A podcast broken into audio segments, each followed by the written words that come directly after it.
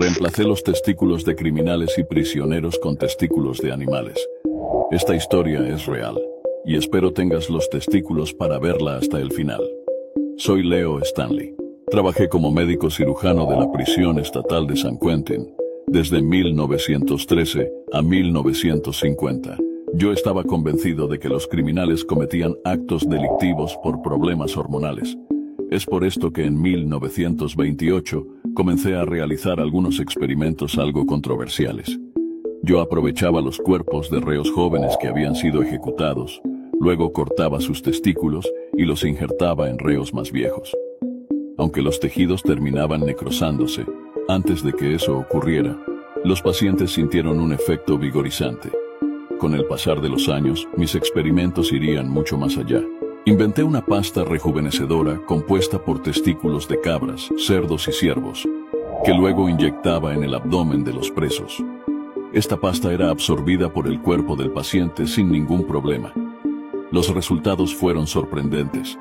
Comencé a recibir peticiones de cientos de reos e incluso trabajadores de la prisión, quienes querían recibir mis tratamientos. Yo los ayudaba a recuperar su masculinidad. Aunque muchos alababan mi trabajo, otros me criticaban. Esas críticas aumentaron cuando comencé a trasplantar testículos de animales en personas.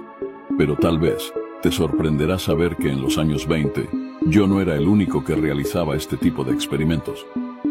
En Rusia, el doctor Voronov también obtuvo gran reconocimiento tras experimentar con testículos de mono en humanos.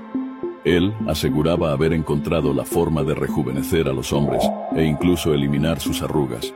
Luego se descubriría que la introducción de un cuerpo extraño activa el sistema de defensa del cuerpo, causando una inflamación generalizada, la cual ayudaba a eliminar las arrugas de la piel, pero solo durante el tiempo que durara la inflamación.